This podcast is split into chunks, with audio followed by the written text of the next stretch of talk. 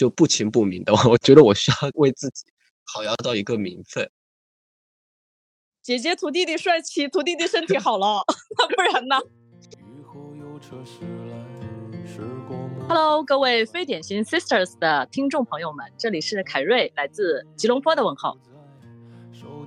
Hello，Hello，大家好，这里是来自上海的韵韵啊，非常开心能来参加到凯瑞的非典型 Sisters 播客的录制现场，非常的期待今天的录制。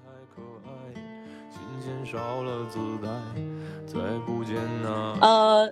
今天的话题是关于小众爱情故事。那我跟韵韵其实只有两位嘉宾。本来我有想过要不要把我们的另一半也请过来，那么就是四位嘉宾一起来聊这个话题。但是呢，我为什么后面会这么设计？是因为如果我们在单方面去聊对方的时候，可能会有一些话会说的比较的透彻跟真诚。我是这么设计的。嗯，是，但是我觉得可能确实是我现在其实我的对象这周也在。上海，我现在把他赶出去了，他 赶到 客厅，不想让他听到我在这里面讲什么，感觉他知道，他知道你为什么把他赶赶出去吗？他会怪我吗？他不会，他虽然表达了一些情绪，但我还是坚定的把他赶出去了。好的吧，那我回头再跟他道歉哦。呃，那么今天的小众爱情故事是哪两种小众呢？我先说我吧，然后让韵韵自己来介绍。那我的典型的小众就是，其实也不是小众啊，现在越来越大众，就是所谓的姐弟恋。但是我的对象可能比我小比较多，还比我小十四岁啊。这是我的个人介绍。前几期他的声音也有出镜，所以我后面再去说详细的吧。那让韵韵来介绍一下他的小众爱情故事。啊好，呃，然后大家也可以听到我的声音，我是一个男生哈。然后我的对象呢也是一个男生。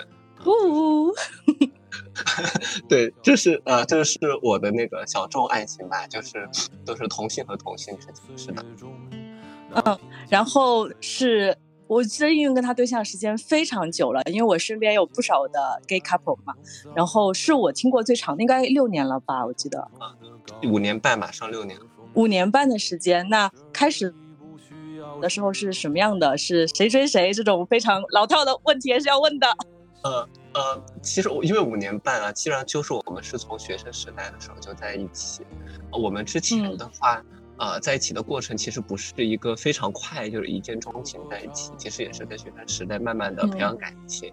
我记得，嗯，其实我对他印象啊，第一面的时候是比较深刻的，因为那个时候刚入学，研究生入学。有一天，我就在学校的那个图书馆的休息室，我就坐在那儿等人。这时候突然就迎面走过来了十几个一大群，就我们同学，他们可能是在线下刚刚面基，就那时候大家刚入学都不认识。就是其中有一个领头的人就过来，显得非常的热情和自来熟，就看着我就开始跟我过来握手，其实是一个很老套的打招呼的方式。我的天哪，我感觉他对你可能是一见钟情哎。我觉得是有可能，因为那个时候大家在那之前都是只在微信群中有沟通，然后其中有一两个人可能先见过我，就在群里面大肆的夸赞，说我的颜值。很高，说是。等一下，等一下，就这个群是所有新人的群，还是还是你们这个群体的群？啊，是一个新人的群，就相当啊，就是其实没有这个群体，所以对。哦，那所以，哎，呃，不好意思，有点好奇一下，所以他跟对你特别热情，是因为他发现你们是同一种人，还是仅仅是因为传言中你的颜值很高？我认为是前者，因为在那个时候，他并不是一个非常。公开出柜的状态哦，OK OK，好的好的，继续，好的继续。然后那个时候他就 反正非常的热情，就跟说啊，班草终于见到你了，跟我握手。我 我当时也有一点懵逼，就想到怎么还会有人这么的 热情，并且用握手这种老套的方式打招呼。那之后呢，其实我们很快就会很就比如说会一起去学校参加各种活动，然后一起出去。呃，包括他的学习其实会比我好一点，所以我也会经常缠着他去图书馆找他自习，然后问他一些问题。那后面其实到这里为止都还是比较正常的同学关系。那后面关系有一个推进呢，是在那年的认识到推进花了多长时间？啊，我觉得可能是三到四个月。那还挺长的。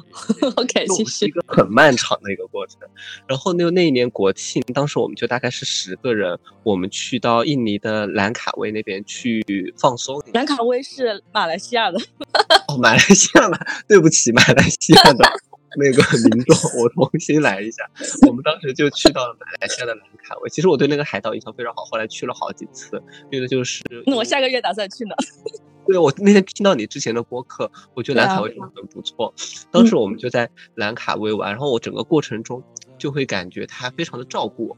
但我觉得也是一种错觉啊，因为我在之前准备这期播客的时候，我想要举一些他很照顾我的例子，但是我确实没想起来。但现在他给我的回忆中的感受就是是非常温暖的，就是他有特别关注你嘛，这种真的是潜移默化的，可能很难说出例子，就是一种感觉。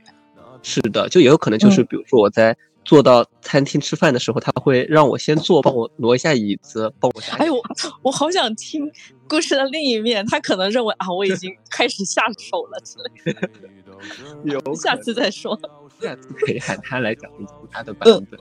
那那自从那次旅途回来之后，我们的见面和聊天就变得更加的频繁。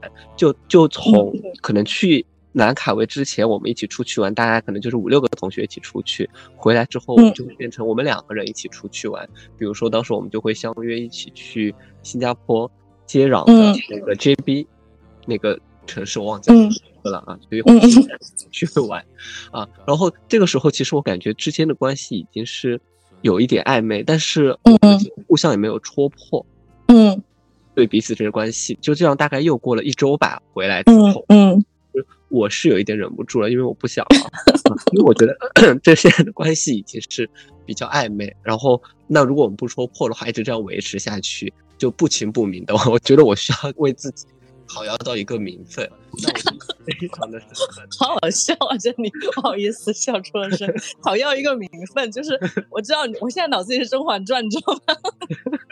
我现在感觉也是，也是有一点觉得想起来很好笑，但我当时的心情就是又害羞又着急，嗯嗯，印象非常深刻。那天是二零一七年的十月十一号的晚上，嗯。大概已经十一点半多钟吧，就是我们那个时候已经就是属于从早上起床到睡觉前一刻都一直持续在聊天聊微信的一个状态。然后当时我就忍不住了，我就大概纠结了十几分钟，然后就写了，就想在微信里面写很多字，又小作文，要小作文。后来我就写了非常简单的一句话，我就写说：“那我们现在这样算是在一起了嘛？”然后想了很久，最后把那句话一发出去，我就不敢看手机，我就把手机丢到一边，就去做护肤的工作，大概就护肤了。五分钟，然后回来看手机，发现就他也是非常激动的一个状态，并且看到我回来之后，马上一个视频电话就给我打了过来，我们就聊了十几分钟。这样的话，我们相当于就是正式的讨论开，并且在一起了。就他还给我讲了一些他对我的感受和嗯喜欢吧。哎，那天就算是就是他在打视频电话之前，他是发了一段话，表现他很激动嘛？对，应该我印象中应该就是有很多的感叹号。当然算啊之类的这样的话吧，然后我们最后就正式打了一个视频，然后明确了关系吧。嗯，就还是一个比较漫长，就是就嗯哦，一七年对，那个时候你二十二岁嘛，对吧？嗯，对，二十二岁哦，就真的很像大学的那种。大学大家不是一样嘛，从一起自习、一起食堂打饭，然后这种讲不清楚的半年开始的。对，是的，就真的是。兜兜转转小半年的时间，然后最后成在一起，就不是一个非常一见钟情啊，日久生情吧，可以算是。所以真，所以所以就是，不管是同性还是异性之间，其实，在那个年纪的爱情，就都是这么一个节奏和和这种暧昧的气氛，就是让听者听起来就会发出姨母笑那种感觉。是我，我现在回想起来也是露出了一些姨母笑。对。这个过程也是很甜的。你好奇一下哦，就如果不合适，你可以不答。就是因为我朋友中间有所谓的后天掰弯和先天就是弯的，所以你是哪一种，以及你怎么看待这种情况？啊呃，对于我自己而言的话，其实我就是一个完全纯纯正的 gay 吧，我认为纯弯。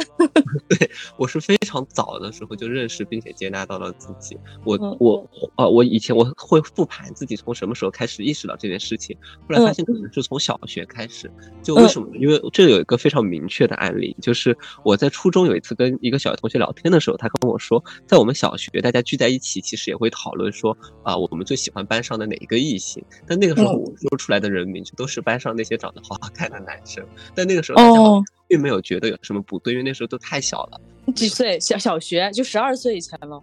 对，就可能十岁左右。其实那个时候我都是直接讲是同性。哦，好吧，好吧，好吧，这还蛮有意思的。是的，所以这样的话，我就是完全没有经过任何自我怀疑的阶段，就是从小就知道自己是什么个情况，就并没有觉得还有什么不对。但是你的你是没有跟家人说的，对吧？嗯，对，是的。但是我身边就从小到大的同学，然后同事，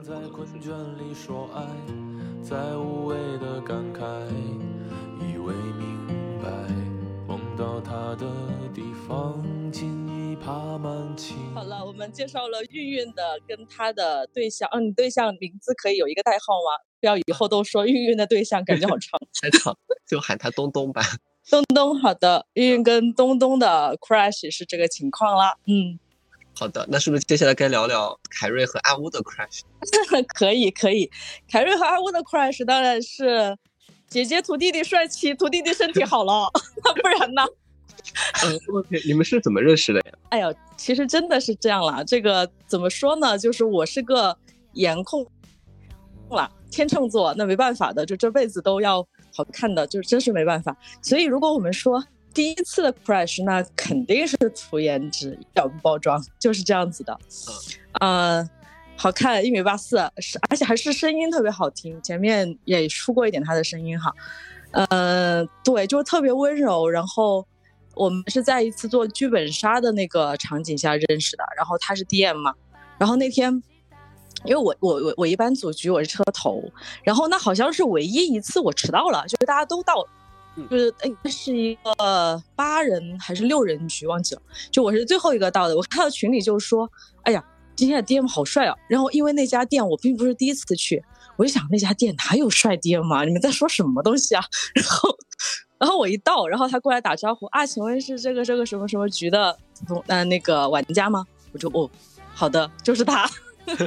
就心里马上第一次的 crush 一定是始于颜值，就就很浅薄，挺好的。那后后面是就当下是怎么样才能发展到后面呢？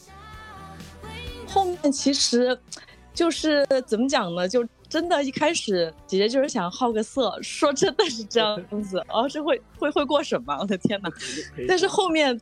他其实是一个非常单纯的人，就是首先就是认识之后呢，当然是有的时候看看电影，而且他还挺难约的，就是看个电影约了一个月，真的那个，我记得那个时候是那一年的上海的夏天有台风，然后我们本来约了出去看个什么东西，或者说出来喝个什么东西之类的，都是因为天气而改期，然后最后一次我是跟他说。我是跟我自己说，我说哎他妈的就今天了，然后能出来不能出来就今天了，不能出来就拉倒，我就这么想了。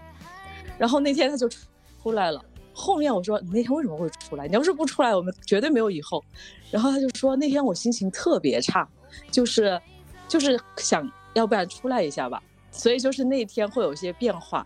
那天看了一个非常小众的电影叫《天堂电影院》，呃，其实是一个就是很。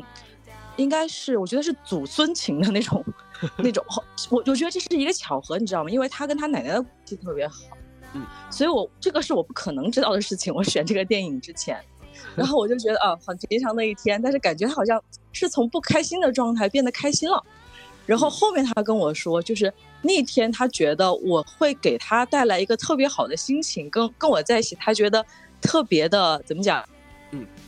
平静啊，温暖啊，也大概是这种感觉。我发现，就是咱们都是会被那种温暖、温柔所打动的人。对，对，这个算是刚开始的 crush 吧。就我对他是起色心，然后他觉得 我带给了他温暖，一开始就是这样子了。非常好，满足了双方的需求。那运运的情况来说，就为什么能一直在一起？我一开始也说了，就是你是我的 gay couple 里面最长的五年半，我觉得非常不可思议。呃，我都很少有这么长的经历，所以是是克服了一些什么样的困难？而且我觉得，虽然你们没有公开出柜，但是应该也是有些困难的。有什么样的可以分享的吗？啊，OK，嗯，就是其实确实在 c o b a 前面讲的，就是同那个 gay couple 之间，其实一般。就大家有一句戏言，就说一般三个月就可以算是金婚。所以，我的天哪，真的吗？真的，就是在这个群体里面，其实大家会很容易就是厌倦彼此。嗯嗯，就那个什么，但是我觉得可能有一个很呃重要的原因是，像在这个群体里面，其实你呃正常情况下，因为很多人都是深贵的一个状态，所以你想去找对象，可能很难像我刚才描述的那样，就是我们是一个缓慢的认识彼此，然后发现对方。各方面都很契合，然后在一起，就可能很多人找对象，他就是只是通过某一些，比如说社交软件，然后通过一些被对方吸引，但是在一起之后，其实你很快会发现你们内在是不契合的，所以这个时候你能到三个月，确实就是非常难的一件事情。但是像我和东东的话，我觉得，呃，就前面我们的前提就是我们是一个啊互相认识很久的一个过程，其实有一些磨合期在一起，所以我们在一起之后并不会出现。前面因为可能性格不合适或者各方面不合适，就这个危机是不太会有的。因为我觉得，特别是像我们两个人在一起，我觉得有两个点吧，就是我们既有很多相似的点，然后同时我们又非常的互补。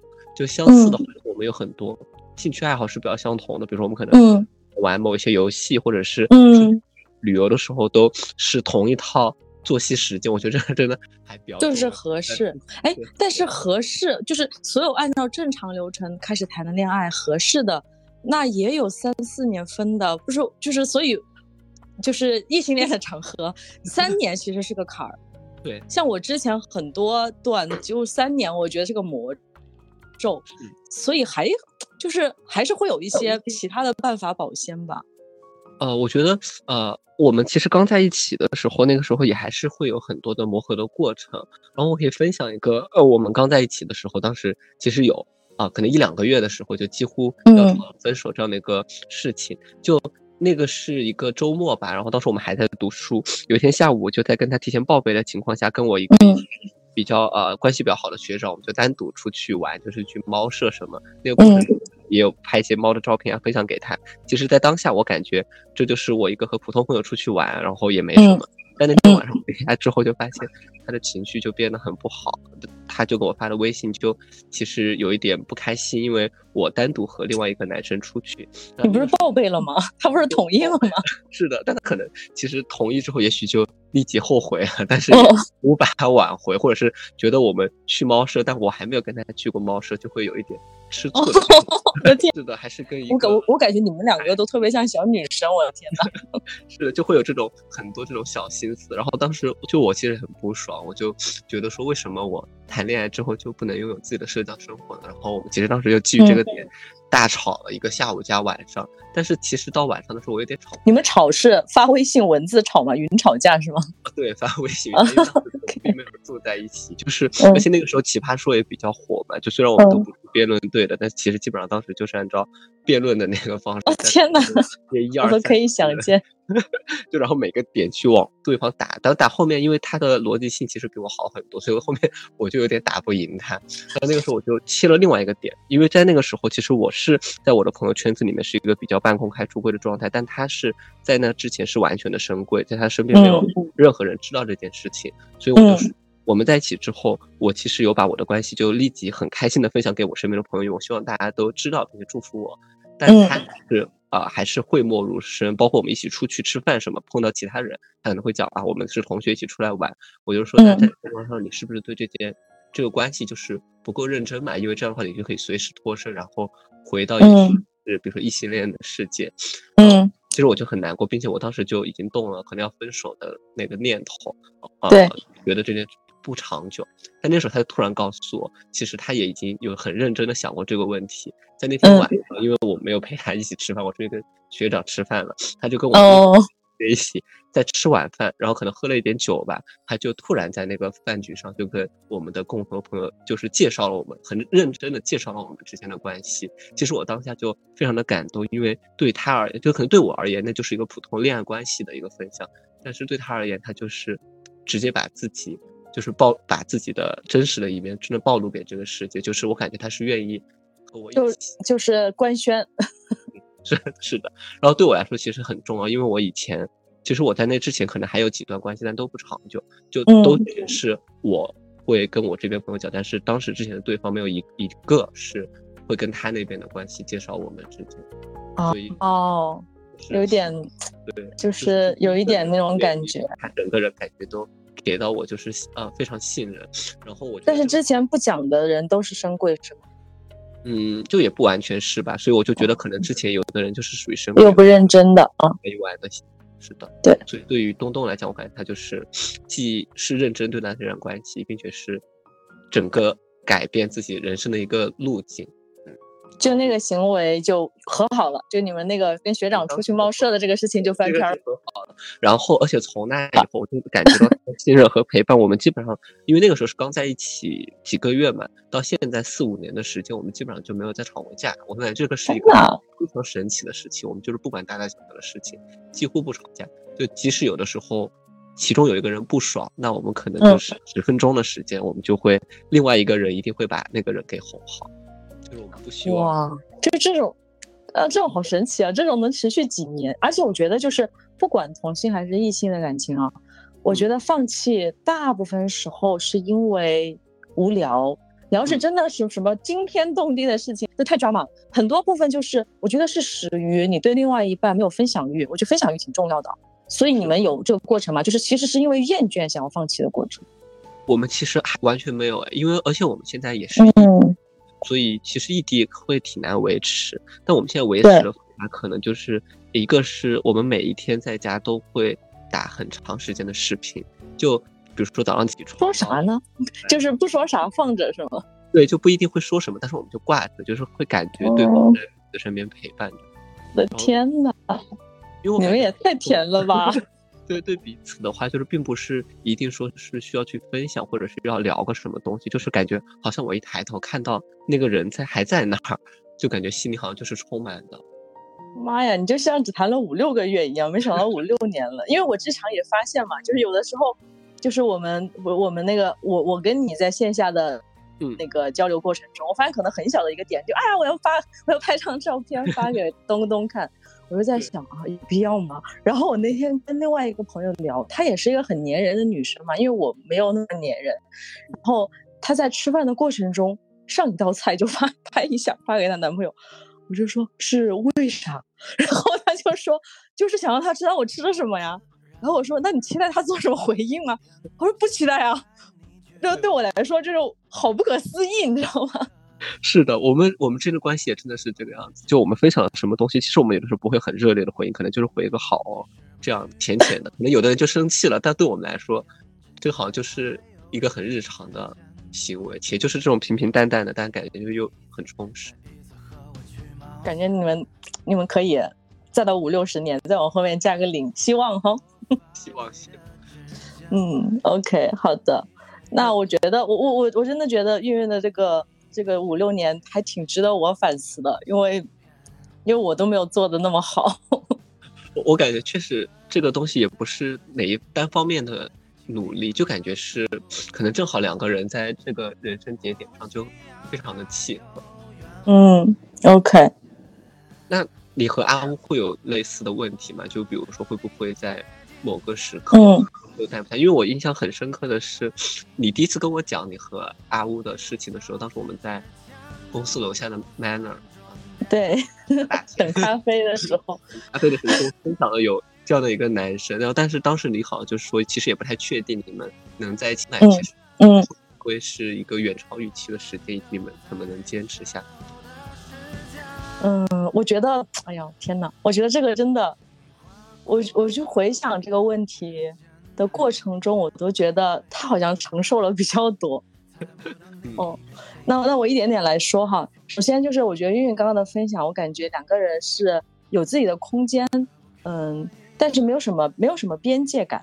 我可能因为比你们还是年长一些岁数，所以我觉得不一定对啊，也可能我完全是错的。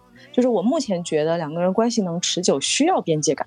哦，这个是我的一个想法。嗯，不只是自己有自己的生活，而是就是有的时候可能就是就是要控制一下。所以我没有那么的喜欢喜欢去分享一些点点滴滴的小事儿啊，或者说我是一个比较理性的人。啊，这件事情阿威也投诉过，经常在家就是说，你做这个事情的目的是啥嘛？那种没啥目的啊，就是会用这种互联网的这种语境带到生活中跟他说话。我觉得这个是我做的不好的地方，但是我觉得我做的好的一个地方是什么呢？是我觉得长久的关系其实是要让两个人要一次一次的重新爱上对方。嗯，对，虽然我们才一年多的时间，然后嗯，经历的也没什么大事儿。最多也就是哦，对，去年疫情哦，疫情你俩是分开的对吧？就是疫情两个人要是被关在一起两个月，其实有很多人分手或者离婚，你知道吗？就是会发现其实会有很多矛盾，就很可怕。二十四小时在一起两个月是真的非常可怕的事情。但是那段时间我觉得就还不错。首先疫情期间我直接长胖了十五斤。然后，因为那个时候没啥物资，然后你知道上海那点物资，基本上我们翻来倒去有几个菜我吃的不要吃了，一个是清炒西葫芦，有没有共识？然后第二个是五花肉炒包菜，五花肉还是我用命抢到的，你知道吗？然后第三个就是蛋炒饭，哦，这三个菜阿乌是每天翻来覆去的做。嗯，然后基本上就在那两个两个月时间，我们一块儿长胖了十几斤。对，我觉得这个过程会让我，因为刚认识的那段时间，就是我们其实也就是大家各自上班，然后回家，然后呃一起说说话、看看电影，然后休息，这样子的一个状态。那那段时间其实大家的状态都改变了一下，而且我会发现他特别的照顾我。因为他的工作是没办法，就是会疫情会带来很大影响嘛。那疫情两个月基本就是失业状态，那我们是可以线上工作的，对吧？所以我那个时候基本就变成了一个衣来伸手、饭来张口的人，听着很幸福。然后这个过程有让我重新觉得，哦，这个比我小这这么多的男生，他特别的照顾我，这算是一个事儿。嗯，明白。其实是的，我感觉我们在这个关系里是不是应该都是受到了很多的照顾？就在对，我也是自己抢不到菜，且早上也起不来。那个时候都是东东在远在广州，他每天几个钟起来帮我去抢菜。那个时候我很多的吃的后面全是靠东东给我抢来的，我自己是一个也没抢到。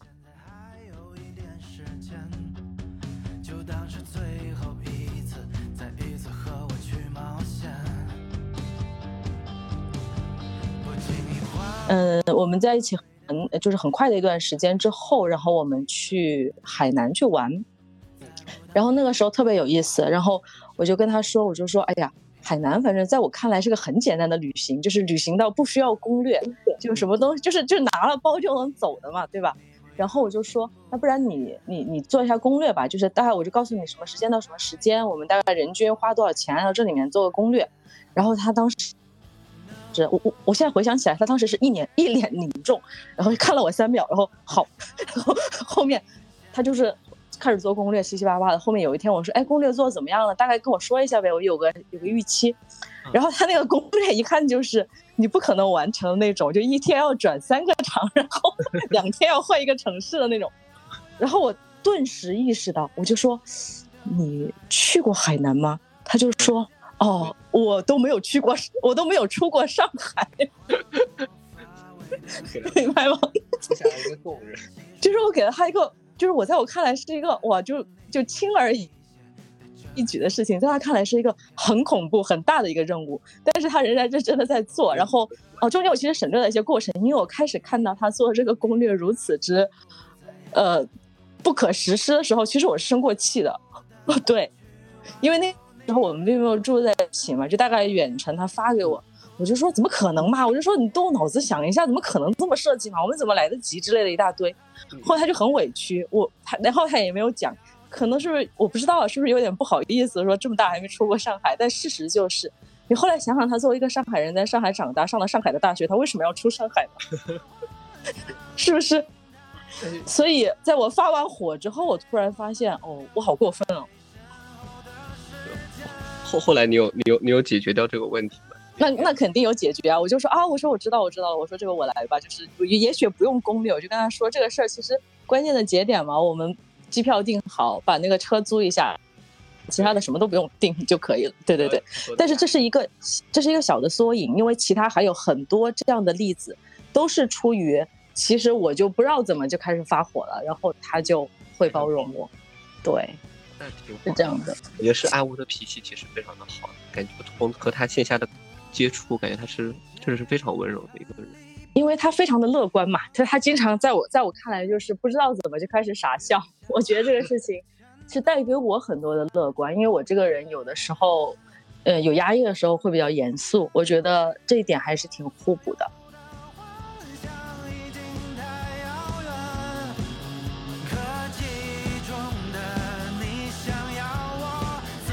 嗯，然后然后我想问一个问题啊，就是。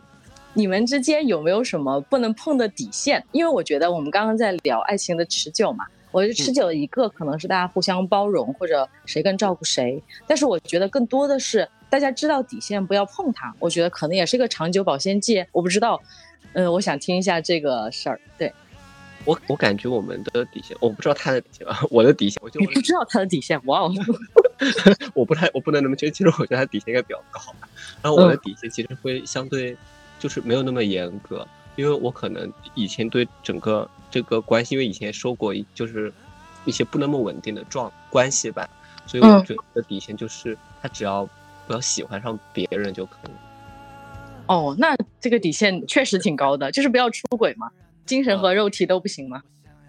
但是甚至我不知道这个可能不太好播，但是我觉得肉体出轨，我甚至觉得都是 OK 的。我天哪！我觉得，我觉得应该可以过审，但是，但是你真的愿意让他听到吗？他可能会听哦。对，是的，我说完的时候，我就往我的那个卧室门外看了一眼，有没有趴在门上偷偷。不是你，你不是这个节目播出来之后，他是能听的，我是这个意思。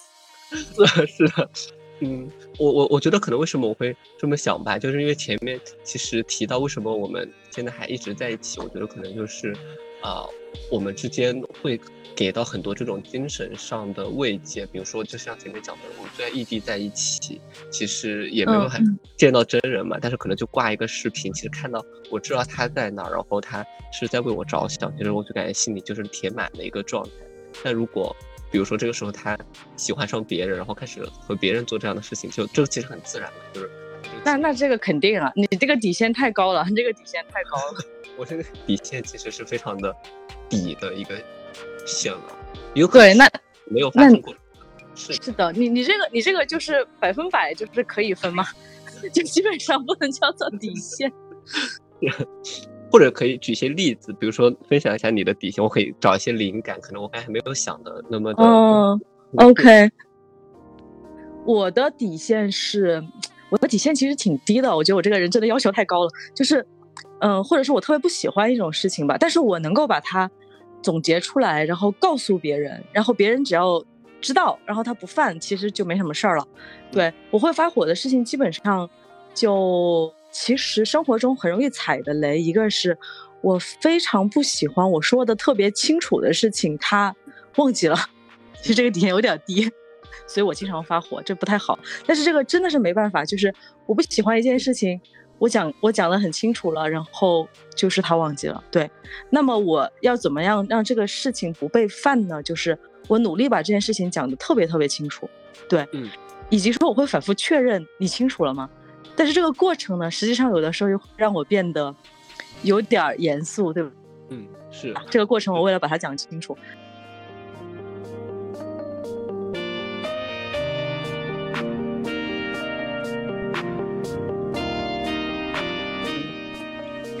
然后我还想问 gay couple 一个问题啊，就是我发现就是因为你刚刚说到一个词隐贵嘛，所以是不是你们在外面是没有任何亲密举动的？会在一些大家都约定俗成，比如说传说中的 gay 吧，我从来没有去过这个地方，就才会比较的放得开，或者大家会在外面觉得啊牵手都不是很愿意之类的。嗯，是的，是会有这种情况。就首先 gay 吧，我也没有去过，很奇妙。嗯，很奇妙的地方。是的，但是我也没有去过，去的都是你你别去，你去了好危险。对，去了怕被要微信就不好处理了。然后说回这个问题本身，确实，我回想起来，我们在外面是会比较少有这种亲密动作，就特别是在呃中国大陆这个环境下面，其实还是会有一些压力的，就你很难完全不在意周围。陌生人的目光，就如果比如说周围都是朋友，就大家都知道你们的关系，其实就好像会无所谓。但你让我走在大街上，突然和东东我们就手牵着手走很长的路，穿过人潮汹涌的街道，还是很难做到的。嗯，不知道自己为什么会那么在意陌生人的目光，但是可能会担心其他人，呃，给也给大人他人带来不适。然后那你进阶着，其实就会让自己也感感受到那种不适，就不舒服嘛。但是我们之前如果是比如说在国外。比如像在泰国，就泰国是一个包各方面包容度都很高的国家，那我们其实就会在比如说曼谷或者清迈的街头就手牵着手走路，其实那个时候就不会有任何的压力，就感觉和这个社会环境有一些关系吧。嗯，还是一个社会人。嗯，那确实是，但是我有发现东东有意无意的还是就挺想拉拉你的，我有发现。是的，就是这方面的话，我感觉他不知道是不是已经彻底。更放开自己，就他在街上还经常会想要试图去牵我，然后我就会快步的走掉，然后把手攥成拳头放在口袋里，把手攥成哆啦 A 梦放在口袋里。是的，然后让他抓不到，然后他就会不开心，然后啊，我就会碰一下他的手，就表示牵过。表示牵挂，哎呦，你们真的好有趣啊！好吧，还好还好，我们没有这种问题，想怎样就怎样，但是也不会，嗯。对，嗯，阿乌是比较。粘人的，他他他会在外面比较的那啥，然后我觉得也会稍微控制一下，是的，是的，我感觉东东和阿乌就都是会更粘一点，其实我相对更粘人，对我我我跟你是更不粘人的那方。是的，那会你会觉得，比如说，因为你以前也可能会跟弟弟谈，然后或者是跟同龄或者哥哥，就会觉得弟弟会更粘人一些嘛。然后，比如说哥哥会更长。嗯嗯，首先啊，就是我没有谈过哥哥，真的 没有。我最大的对象都是跟我同龄。嗯哦，这个可能这是个案了，就是我我觉得没有女性先天是只喜欢弟弟的，应该没有。嗯哦。那就我个人情况哈，别的女性不不太好知道他们的情况。我是在我年纪比较小的时候，比如说大学，那就是十八到二十二岁之间，其实有遇到过一些，嗯，比如说追我的像研究生哥哥，那起码都是比我大四岁嘛，就就挺不怎么样的，说实话。但是我我我会这样子，我就会发现，我就觉得，哦，你你长我几岁。也没有比我聪明很多，我我就会有一种很 奇怪的逻辑，就觉得你那几岁是干嘛去了？你凭什么长那几岁？首先他们人就不怎么样，完了之后呢，他们还特别爹味儿。嗯啊，就是又又又不懂，又喜欢教育别人。是的，是的，是的，就是开口就是哎呀，你小女孩你不懂，然后我就 what 就会这种情况。这个是大学时候，那个时候就觉得。反正至少比我大的，我真的没遇到好的，没有先天排斥，就是没有出现。然后后面，呃，男朋友是同岁的嘛，嗯，然后后面毕业之后又有几年是单身的状态。那个时候我不拒绝相亲，也是为了，呃，反正我妈让我去我就去，而且我心态挺平和的，我觉得多认识几个人没什么问题啊，对吧？然后注意个注意人身安全就行了。好了，相亲的过程中特别典型，让我彻底对年长的男士 PTSD 了。对，我也也有也有可能是运气真的不好吧，就是你会遇到一些爹味十足，就是十足，而且我还遇到过一个非常，就是某著名中国公司最很喜欢找人外派的那家，这里不不不方便点名，对对，大概也就那么两家公司了，然后特别有意思，然后他跟我说啊，我我是这家公司的外派，呃，我就回中国三个月。呃，我说，然后呢？然后他就说，哦，我就想问你，三个月之内能结婚吗？你能照顾我妈妈吗？哦，我说，嗯，然后呢？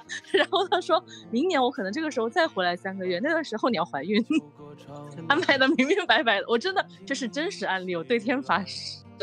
就感觉是像封封建社会在找的，不知道这个可不可以播？可能对，就不能播。对，这个这个词我还逼掉。对。就那段时间，我接触过，可能有个相亲对象五到十位，应该是有的。但是这一个是对我印象极其深刻，终身难忘的。然后在这之之后，我基本就对年长男士 PTSD 了。嗯，是的，我这样听完都是感觉完全一头一一脸皱皱眉。但是我觉得是我的个案啊，我觉得还是有很多优秀的年长男士，只是不巧没有遇到而已。好了，我们说回弟弟的话。其实我觉得跟弟弟在一起要分姐姐的感受和弟弟的感受吧。最最重要的就一句话，就是你要一定要忍住去做姐姐，不要做妈。其实很多姐弟恋的姐姐，她先天都是 有一定母性的，她先天都是喜欢这种养成系的生活的。对她可能她可能会觉得，哎。我看到男生，呃，外外表我们不说了哈，我们现在说说本质的。那么他会比较的年轻，他的未来可能有很多的可能性，他可能有很多的可塑性。我觉得他是一个聪明的人，而且在他的年龄层，感觉到他肯定有他的闪光点，这样我们才可能在一起嘛。完了之后，在这个过程中，你是。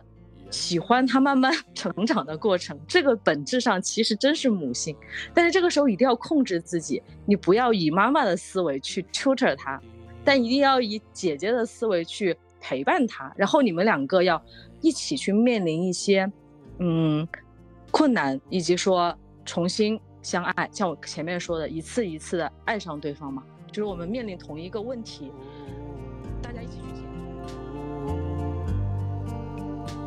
但是我现在去设想，其实姐弟恋里面啊，弟弟的压压力一定比姐姐大。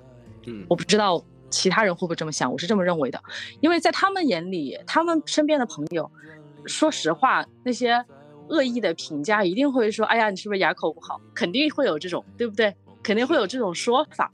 因为我们的经济条件就不是一个层次的，所以他会面临很很多问题。所以我觉得，so far so good，后面不知道。挺好，挺好。那有刚才有呃提到说，你们现在也开始你到海外了嘛？就那你们会嗯会想要怎么解决吗？就其实异地甚至异国，感觉是会挺挑战这段关系的。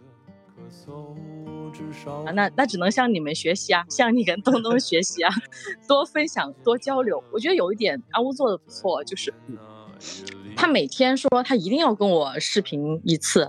就五分钟都行，好像有点跟你们那个类似。他一定要开一下，所以他经常就是，嗯，就尝试着去开视频。然后我要是没空，我就会挂断嘛。可以，因为我我如果是我们的话，我们通常会提前就是确认一下对方的时间，就说那我们退出吗？是的，这样的话就能保证对方的时间是 OK。所以阿所以阿乌更像是投石问路，知道吗？试一下，你要是可以，你就会接；但是我要是不接，他就会给我发一些哼之类的表情包。是的，如果东东突然就没有提前问我给我打过来，我就一一定会以为他是不是出事了。哦，这样子会害会会紧张，就像收到了一个加急一样。哦。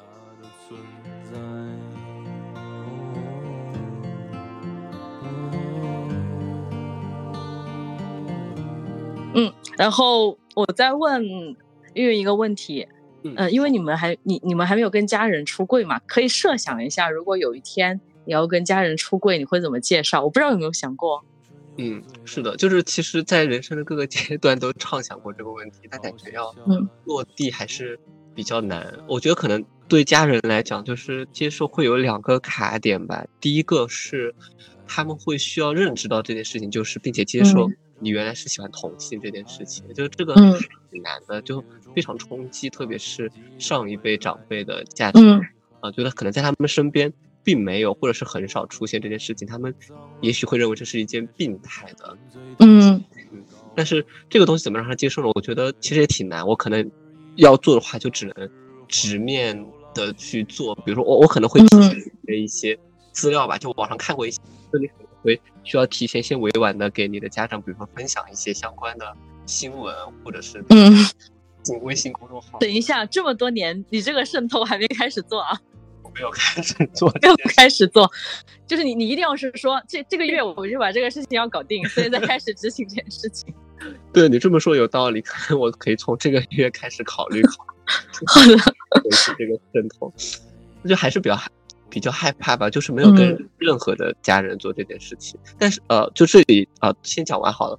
然后第第一点就是这个，然后第二点的话就是他们可能假设后面也许会一个很长的周期，比如说一到两年接受了你喜欢同性这件事情之后，他们想通常就会开始担心你说，但是你后面。也还是会需要寻找伴侣的问题嘛？那你该怎么去寻找伴侣？然后或者说接受了你这件事情之后，我作为家庭接受了你，那他会担心这社会会不会不接受你，或你会不会在职场中或者你朋友中受到排挤或者歧视？但我觉得这个问题其实相对来说对我来说是更好解决，因为我可以直接拿着我现在身边的例子例子给他们。对对对对对对对，是的，第一个其实是最难的。嗯，你知道有那种就是出柜互助团体吗？我也是在一些自媒体上看到的。是的，我觉得可能也是可以去寻求一些这种帮助吧，因为特别是第一个点，就是需要来自各方的意见，就不能说只是我的意见来告诉他们，这是一件正常的事情。觉得家长最后都是觉得孩子过的，就首先你们这种情况，第一个可能想的是还有没有可能变，那一旦你说能不能掰直，说 没可能，对对对，不不用努力了，没可能，然后他就会觉得那你开心就好。是的，是的，有时候可能没有这么轻松，或者是我之前想过，可能先从我的，比如说表哥表姐啊入手，把他们先转。我表哥表姐都不知道，所以你真的只有身边的我们这样的同事朋友知道。其实我认为我的表姐是知道的，就因为我的表姐是这个样子的，她从我幼儿园开始就会每次我们一起出去，她会问我有没有喜欢的女生，嗯，直到问到高中。有一次他问完我，我还是说没有。他这个问题就变成他说你有没有喜欢的男生？当下我脑子里面警铃大作，但是我当时还不敢，还不太敢承认嘛。而且那个时候你就沉默了是吧？哎，就我就说啊，也没有，就打打哈哈就过去了。但自从那一天之后，他就再也没有问过我这个问题。我认为他就是得到了确信的答案。嗯，高中离现在也差不多快十年了。没有没有，差不多。超快了，所以所以你觉得他们是默认了？嗯，你们家其实挺传统的。我不知道，有有有可能我是站着说话不腰疼，就是有可能我觉因因为因为我丁克这件事情是我所有的朋友、家人、姐姐、哥哥、妈妈、爸爸都可以谈的，但是我这个问题远远没有你这个问题那么严重，对吧？所以有可能有可能同性的这个问题，大家可能还就是会哦，我知道了，嗯，不不谈，对对对，这样已经是很尊重。是的，其实我今年就是头几个月不是去新加坡出了一次的差嘛，然后我表姐还在新加坡，当时就她当时的人生状态也是之前一段婚姻结束，然后现在三十多岁，然后正是在谈一个新的男朋友。当时我们两个人就在海海沙滩边散步，想说为什么现在又会再考虑重新走入一段。婚姻，然后呃，怎么想？其实我那个时候有非常大的冲动，因为那个时候新加坡正在落日，就那个海滩，嗯，气氛烘到位了。我非常想跟他讲我现在是个什么状态，但当时还是 没有就迈出那一步吧。我觉得，嗯，哎，后面再找机会跟他敞开的聊一聊。对我感觉你还是没有去迈这一步。哎，不过也是，我身边我身边的 gay 朋友应该也不少，好像大家最多。多的也就是走到父母默认再也不提，真的把它拿到台面上来说，好像真没有哎。是我感觉可能父母也是会，而且我觉得这件事情对父母的压力，有的时候可能会对小孩的压力更大，因为像我平时对对对对对，小孩我身边也不会有人来挑战我或者天天说，但他们可能就留在老家那边，就他们会受到很多的压力，但他们就可能会把那些压力就自己承担。嗯，是的，是的，你这样想还是挺为父母考虑，挺成熟的。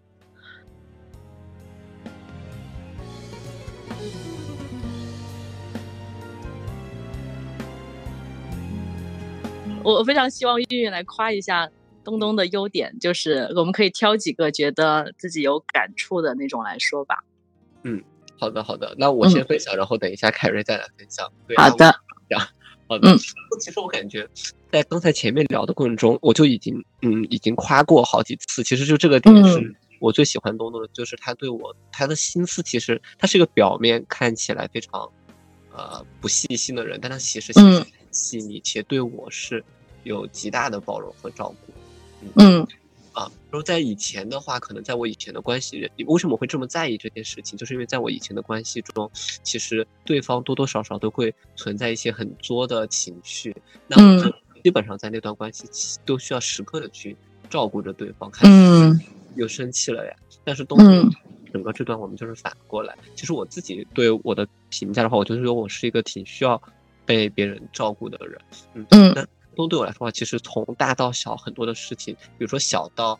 我躺在床上，我现在想喝一杯水，我又不想下床。嗯嗯，可以直接指使 他去厨房里面帮我拿一杯水，或者是有的时候是我不说啊，比如说我喜欢我睡觉的时候喜欢侧身睡觉，嗯，就只要我每次一翻身，他都会很习惯性的伸手把我背后的被子给我被子折一下，嗯，然后或者是一些大的事情的话，比如说。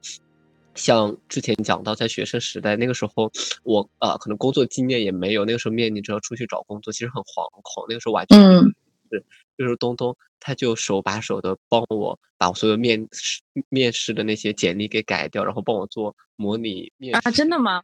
我我之前看过的那个东东也经手过吗？是的，是啊，那那那那那那个可能是已经后后面相对成熟了，但是在早期的时候，他都是会帮我去完全包装我的简历，然后告诉我在面试的期间会怎么去做。然后他，因为他其实是啊，在对外是一个看似更成熟的人，在工作中，所以他会帮帮帮了我非常的多吧。但你们是差不多大的，对吧？对，是的，但他在这些问题上面就是远比我成熟，而且且现在由于。呃，跟他在一起之后，我感觉就是跟他也学到了很多吧，不然的话，我可能现在 工作的能力会更差一些。是，其实这个问题，因为我会想的更多的是我们的十四岁的年龄放在这里嘛。那么，如果我们真的有考虑过走的更远，其实对于阿乌的要求蛮高，但是这件事情他目前表现的还是比较满分的一个点，就是。就是他会以终为始的来考虑这个问题，就是比如说，呃，我可能会在未来的五年或者更长的时间，可能会进入一个多城市生活的状态，呃，现在就已经是了嘛，现在是多国生活，那么。我我以后到底会是择一城终老？那可能就是呃这个终老还有点早，那可能是六十岁以后的事情吧。因为四十到六十还是很 fantastic 的二十年。其实我觉得，这二十年中间，我很可能是一个旅居状态。我现在是这么计划的，但是你知道我这个人变化特别快。我我我我去年还特别喜欢绿植，今年我又开始画画了，对吧？我就是这么一个人，就是现在都是些小事儿，但是对他来说，他就会去考虑。OK，你如果不会在一个城市长待，那我一定是要跟你去的，就是他没有考虑过长期异地这个问题啊。那么他就会去思考，那么我要一个什么样的职业是我可以一直带着走的？所以他会为这个目的而去努力。比如说，他尝试过去做视频嘛？之前，因为我跟他都不是视频选手，我们对镜头就是会很弱智的那种。然后我们现在，他现在就发现我很喜欢做音频，然后他也很想尝试这个事情，因为他觉得这个貌似没有视频那么挑战，这是一个逻辑。另外一块就是他现在不是开始学厨师嘛？所以我就觉得厨师是一个符合这个选项的一件事情，因为他就是一个技能，技能就是可以带带出去跑，而他学的还是西厨。西厨很有可能以后我们出国都是好用的，以及说包括我甚至还有一些念头，我在想我要不要去读一个社会学或者是艺术方面的硕士，而且是国外的那种。那这种的话，就他如果要出来，他就得学英语。然后这些他有一个使命感，就是跟着我的 计划，嗯，虽然是很有可能明年都不一样的计划，而去改变他自己的方向。我觉得这一点。这点应该是他最大的优点吧，也是我觉得他对这段关系真的特别认真的一个点。是的，感觉这件事情挺不容易的，因为他现在相当于在二十出头的年纪，已经完全把自己的人生二十五、二十五、二十五，吓到，对，把人生轨迹就是会来往你这边去靠，然后并且做出了很多努力。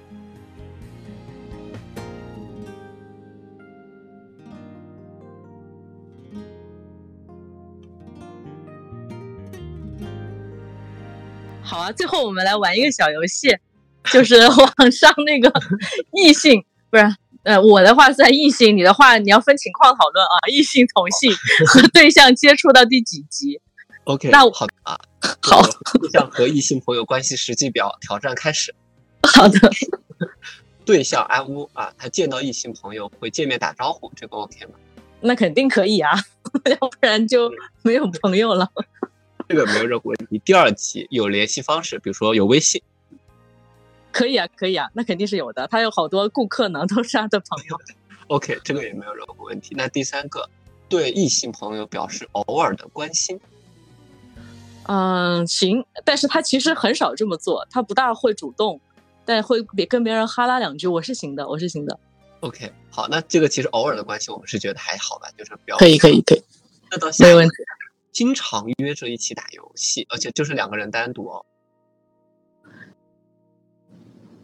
嗯，我发现是是不是剩下几集可能都会是这种情况，就是我觉得行，但他不会做。但是如果是这个问题，我能不能忍受？可以。OK，对，我们就是幻想一下，就是如果对方对对对真这么做了，可能已经 没有这个没有这个很亲密关系了。嗯，OK，好的，那这个可以的。嗯，啊，好，嗯，那第五集生日的时候互相送对方礼物。呃，我又可以，我真的可以。这个阈值好像也在不断的降低。你会在意，比如说送礼物的内容是什么，会影响你的判断吗？不是，他总不会送一些色情礼物吧？这个就有点细分了。正常的礼物可以啊，正常的礼物可以啊。嗯，这个我那我们不加更多的前提条件。对 对对。然后那到第六集，经常我到第六集了，我的天呐，第六集了啊，所以已经过半了。经常把它挂在嘴边，动不动就跟你提起，比如说啊，我天天都说啊，这个妹妹怎么怎么怎么样。不行，已经不行了。到第六集的时候已经不行了。那第七集是什么？我看一下，我我没有起鸡的高度是什么？单独约吃饭和看电影。啊，那就很不行。好了，停在第六集。好的，那我来，我应该问同性还是异性啊？还是怎么问？啊，问同性吧。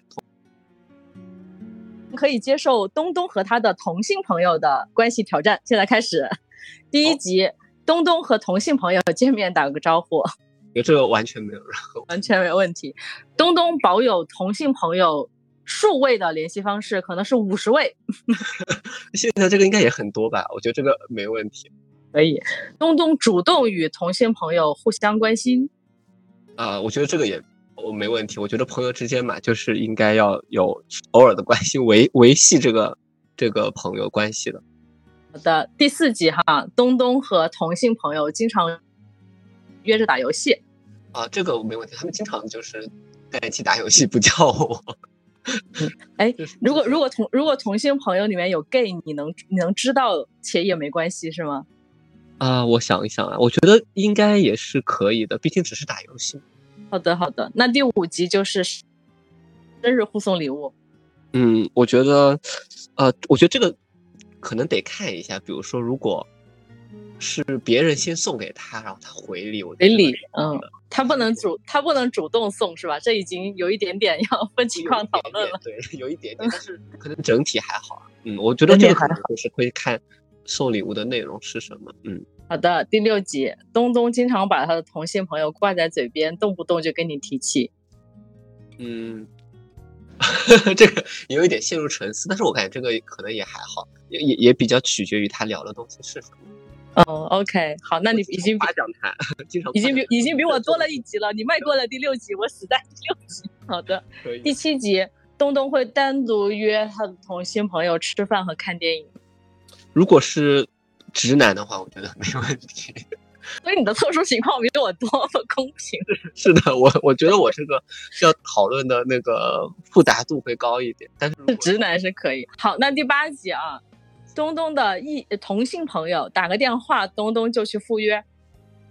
因为我好像回想起有类似的一些情况，所以我感觉好像这个也是能接受的。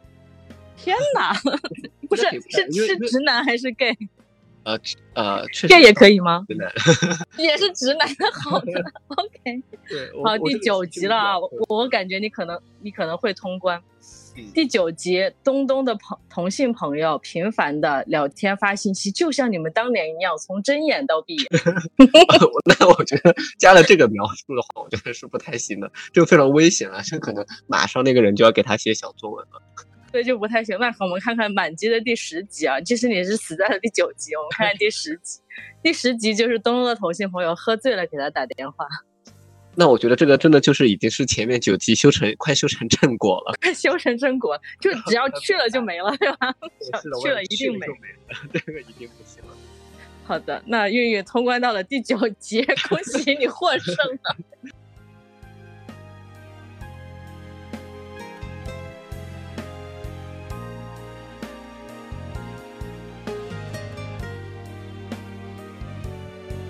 好的吧，那么我们我们到了尾声了，聊天的尾声，我不知道，就是我们尽力来试一下啊。这个问题其实有点那个比较难去设想，但是我觉得可能明年的想法都会跟今天不同，所以尝试一下。就如果说我们设想，呃，很老的时候，假设八十吧，我觉得现在人均寿命就在差差不差不多的在这个数字。如果我们八十还在一起的话。假设还是这个人，那么会有些什么样的情况？你先说，我让你先 说。突然袭击，突然袭击，我来想一想。呃，按照我们现在的呃这样的一个相处模式，且我们好像并没有会厌倦的那个趋势，我觉得很有可能我们到八十岁还是和现在一样，就我们会有一些很幼稚的互动。然后其实也很平平淡淡，我们不需要一直去寻找新鲜感。且到八十岁的时候，可能呃那个时候人也比较老了，也没有办法出去玩。我觉得那时候可能就是更多的是陪伴、陪伴搀扶。嗯，两个人也因为我们肯定也不会有子女嘛，对，一起住在某一个养老院，然后跟着一群其他的老头老太太 每天晒太阳。对，说不定你会，说不定你会住在我打造的养老社群。对，是的，非常的期待你的养老社群 早日创建起来，然后给我们打个折。好的，好的。那我的这个情况啊，首先我八十的时候他是六十六，我觉得我应该挺炫耀的，这我们家老头挺年轻的，对吧？我们家的小头，我们家的小头还还这么年轻。然后呢，我对自己的期望就是那时候别穿纸尿裤，咱们还要自 生活自理。然后呢，应该还能会有新的小动物陪伴。嗯，完了之后呢，可能有一个不是特别大的花园，太太太太大了也操操持不了了。完了之后，嗯，我的小老头可能还在创造一些人生价值，然后我也觉得他的一生很充实吧，应该是这个状况。对。在给你做西餐，嗯，在给我做西餐，也可能还能学别的技能。对，真的，如如果有天我们要去那个过那种田园生活，或者是半民宿生活的时候，我都想好了，他可以去负责厨房和那个酒店部分，然后还有咖啡啊，他任务好重啊。然后，然后，然后我打算，我打算学学调酒，我打算就做一点点我喜欢的酒鬼这一趴的部分。对，是的，是的，是的。好的，那我们今天就聊到这里。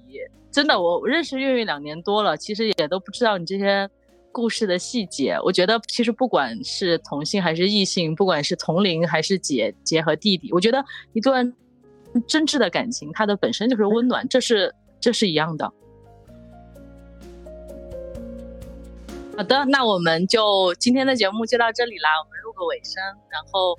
凯瑞在吉隆坡问候大家，啊，那韵韵在上海问候大家，祝大家的亲密关系都能甜甜美美、长长满满。